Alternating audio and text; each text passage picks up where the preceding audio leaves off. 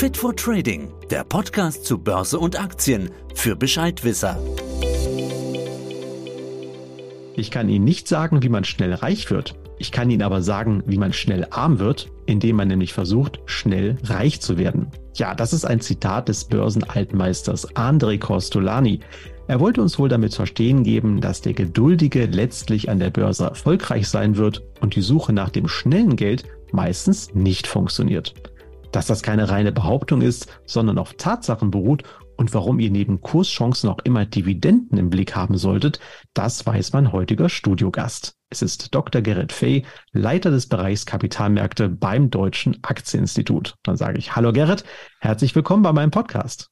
Ja, herzlich willkommen auch von meiner Seite. Ich freue mich hier zu sein. Ja, mein Name ist Falco Block. Ich bin Sales-Stratege bei der DZ Bank in Frankfurt. Gerrit, dein Arbeitgeber, das Deutsche Aktieninstitut, dürfte wohl nicht jedem unserer Zuhörer ein Begriff sein. Erklär uns doch mal, was macht ihr eigentlich und was gehört dort zu deinen Aufgaben?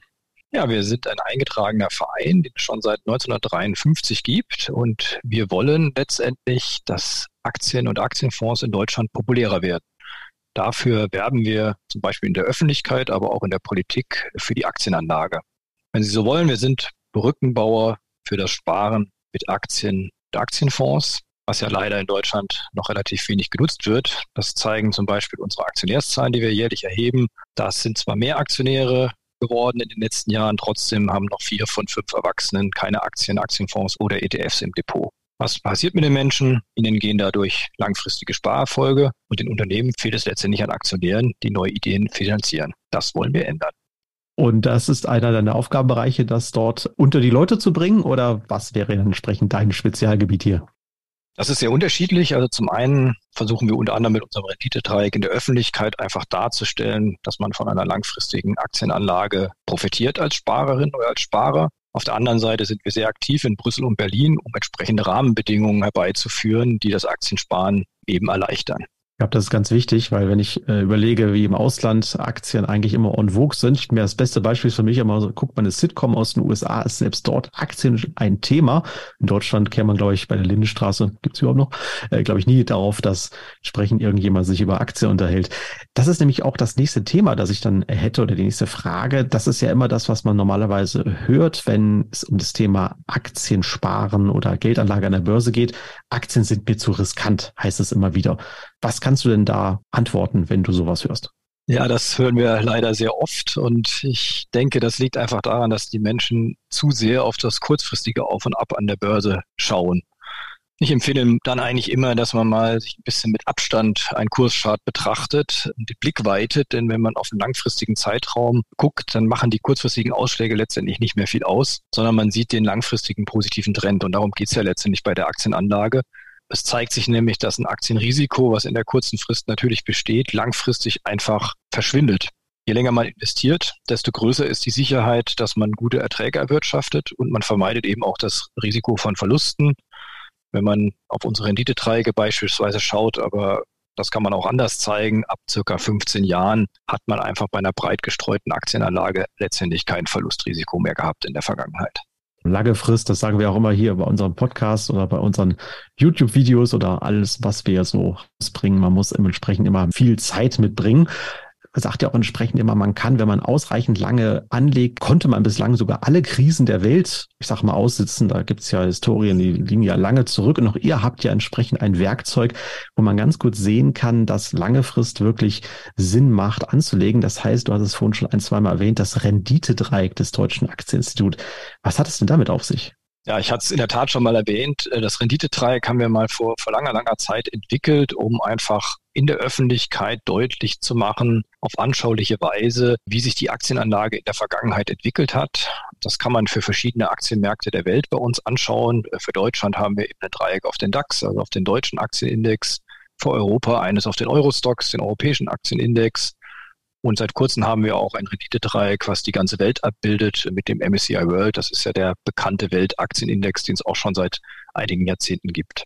Ja, wir können diese Dreiecke ja Podcast nicht einblenden, aber wenn Ihre Hörer vielleicht äh, später mal ins Netz bei uns gehen, sollten Sie den Blick einfach nach rechts unten lenken. Das, da ist nämlich alles grün in diesen Renditedreiecken. Und das zeigt einfach, dass in der langen Frist Dividenden und Kursgewinne sich auf einen sehr erklecklichen Ertrag von im Schnitt sechs bis neun Prozent summieren, wenn man lange dabei bleibt, lang genug meint, 15 Jahre plus. Rote Flecken gibt es auch, das hatten wir eben ja auch schon besprochen, das sollte man nicht verschweigen bei der Aktienanlage. Die gibt es aber eben am oberen Rand des Dreiecks und das ist eben eher die kurze bis mittlere Frist. Und die tun einfach auch nicht weh, wenn man eben langfristig investiert. Das sollen diese Renditedreiecke zeigen.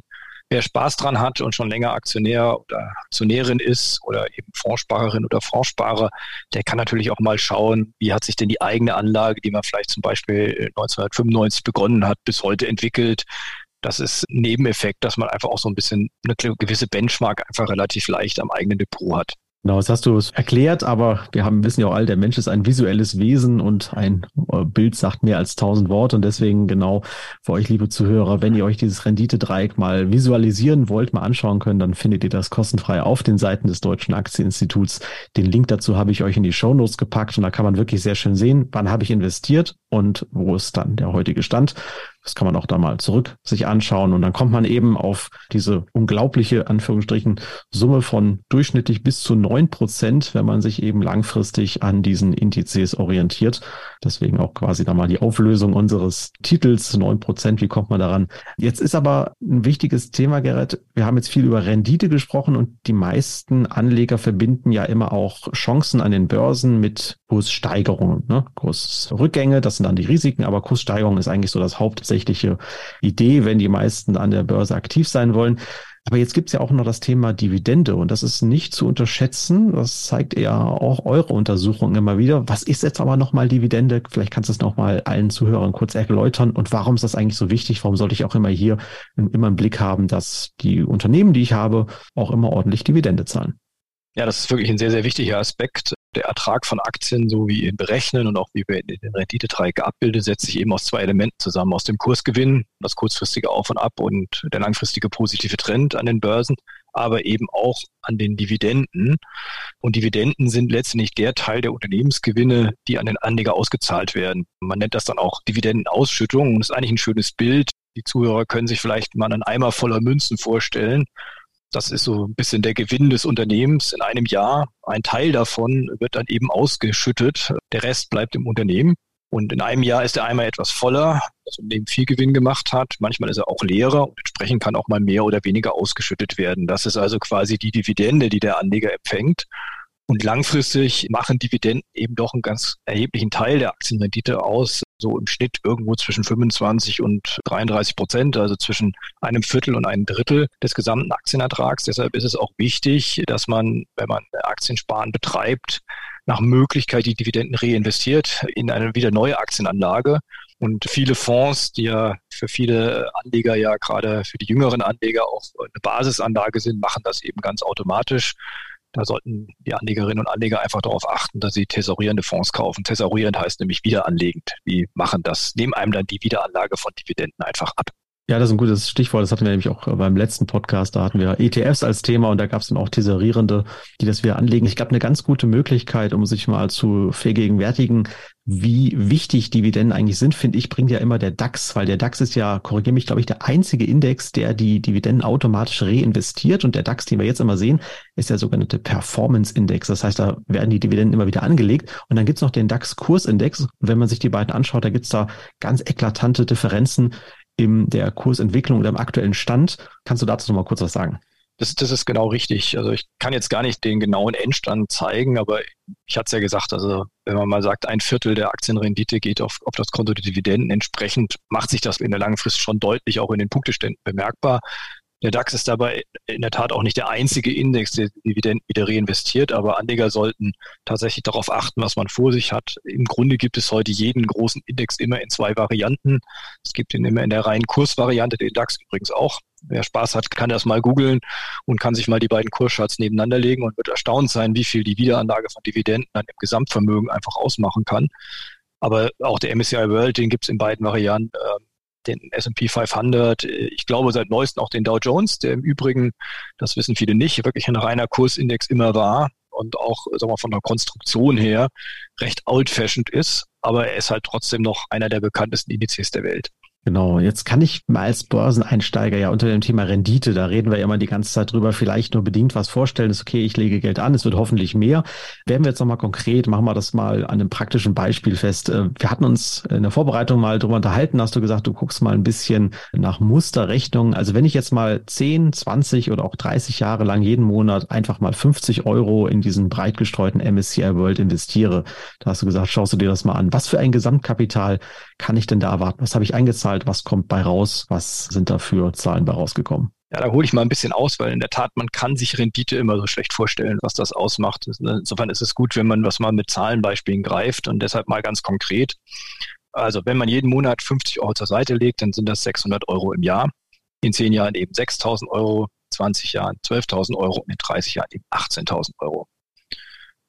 Jetzt schaut man mal, was macht so ein typischer Aktienindex im Schnitt quasi in der sehr langen Frist an Rendite. Beim MSCI World bei 30 Jahren lag das so ungefähr bei 8 Prozent. Beim DAX äh, im Übrigen fast auf identischem Niveau. Ich glaube, es waren 7,9 Prozent. Also im Grunde, man sieht, 8 Prozent sind drin oder waren drin in der Vergangenheit.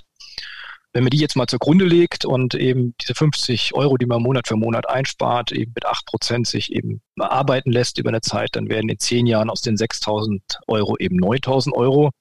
In 20 Jahren aus den 12.000 Euro eben 29.000 Euro. Und spannend wird es dann bei der wirklich langen und auch relevanten Frist für das Aktiensparen ab 30 Jahre. Da zahlt man eben, wie gesagt, 18.000 Euro ein und am Ende hat man 71.000 Euro im Depot man sieht da eigentlich ganz schön daran, dass man mit sehr, sehr kleinen Beträgen über einen langfristigen Horizont äh, doch ein ordentliches Vermögen aufbauen kann. Und das Schöne ist ja, dass es ganz einfach geht. Also das kann man selbst machen über einen Aktiensparplan, über einen Fondssparplan und hat dann quasi alle Regeln, die man braucht für die Aktienanlage eingebaut, nämlich breite Streuung, langfristiges Investieren und äh, eben auch noch Kontinuität. Dann vergisst man das Sparen nicht, was ja auch ganz wichtig ist man macht auch nicht den Fehler, zu lange zu zögern, äh, einzusteigen. Denn das Schlimmste ist ja beim Aktiensparen, dass man eigentlich nicht dabei ist. Das Timing ist nicht so entscheidend. Ja, da kann ich auch gleich mal wieder Costolani zitieren. Der hat dann entsprechend auch gesagt, wenn man Aktien nicht hat, wenn sie fallen, hat man sie auch nicht, wenn sie steigen. Also ganz genau. Da, genau bin ich bei dir.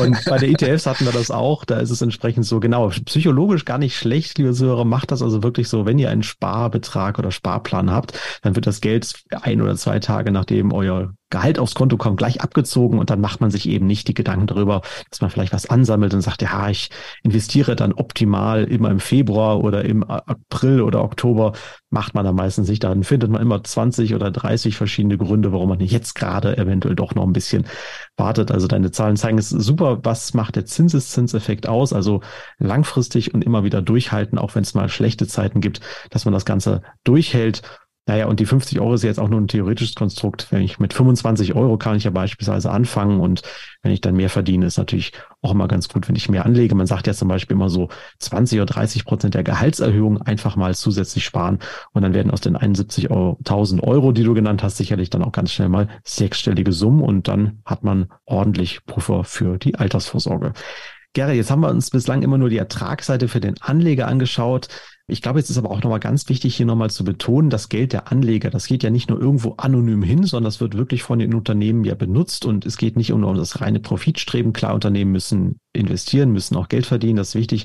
Aber es ist auch ganz wichtig für den langfristigen Umbau unserer Wirtschaft. Da ist es von elementarer Bedeutung, dass das Geld, das ich dann eben dort anlege, in beiderlei Hinsicht wirklich sinnvoll angelegt ist, richtig? Unbedingt. Ich hätte jetzt fast gesagt, wir haben ja nur ganz wichtige Aspekte heute für die Anleger, aber auch eben für die Wirtschaft. Unternehmen geben Aktien eben aus, um sich zu finanzieren. Das äh, eine der ersten Aktien, die ausgegeben worden sind, sind entstanden im Ostindienhandel von Holland damals in einem späten Mittelalter, frühe Renaissance, 16. Jahrhundert, einfach um neue unternehmerische Ideen, die mit einem gewissen Risiko verbunden sind, einfach finanzieren zu können und das Risiko auf breite Schultern eben zu verteilen.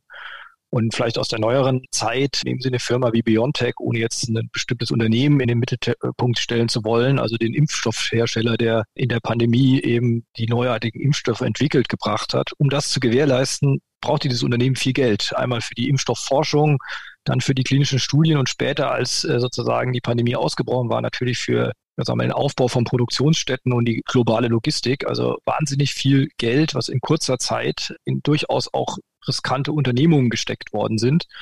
Und das wäre ohne Aktien einfach nicht möglich gewesen. Also lange Rede, kurzer Sinn. Aktien finanzieren eben neue Ideen, neue Produkte und damit auch letztendlich neue Arbeitsplätze.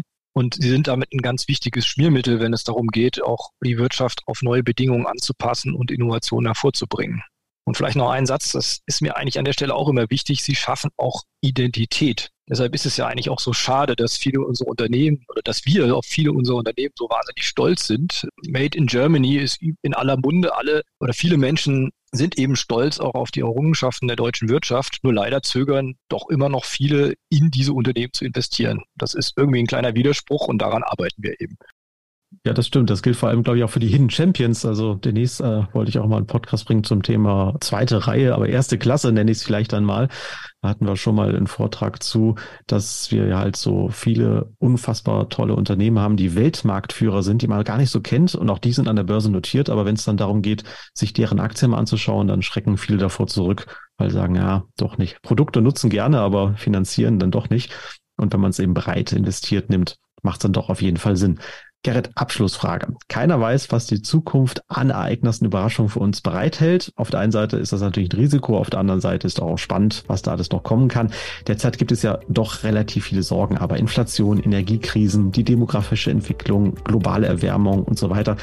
Warum kann man deines Erachtens als Aktionär aber trotzdem optimistisch nach vorne blicken?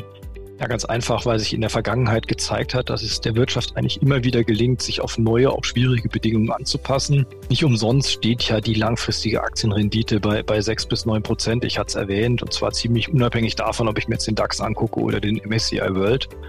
Diese Chance, die bietet halt einfach ein Aktieninvestment und die sollte sich ein Anleger auch nicht entgehen lassen. Zumal das, das hat man ja auch besprochen, mit relativ kleinen Anlagebeträgen auch einfach zu machen ist.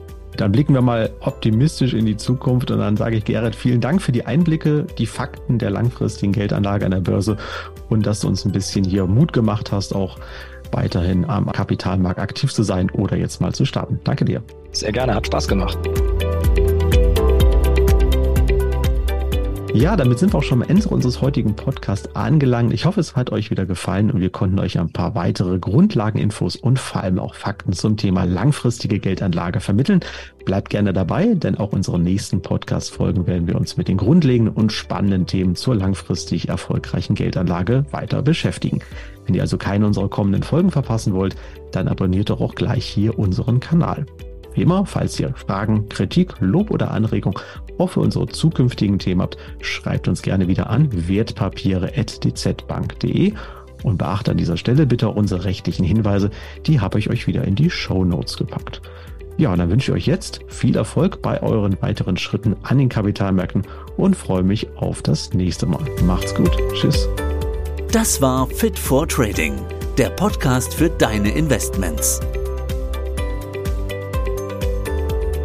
Fit for Trading, der Podcast zu Börse und Aktien für Bescheidwisser.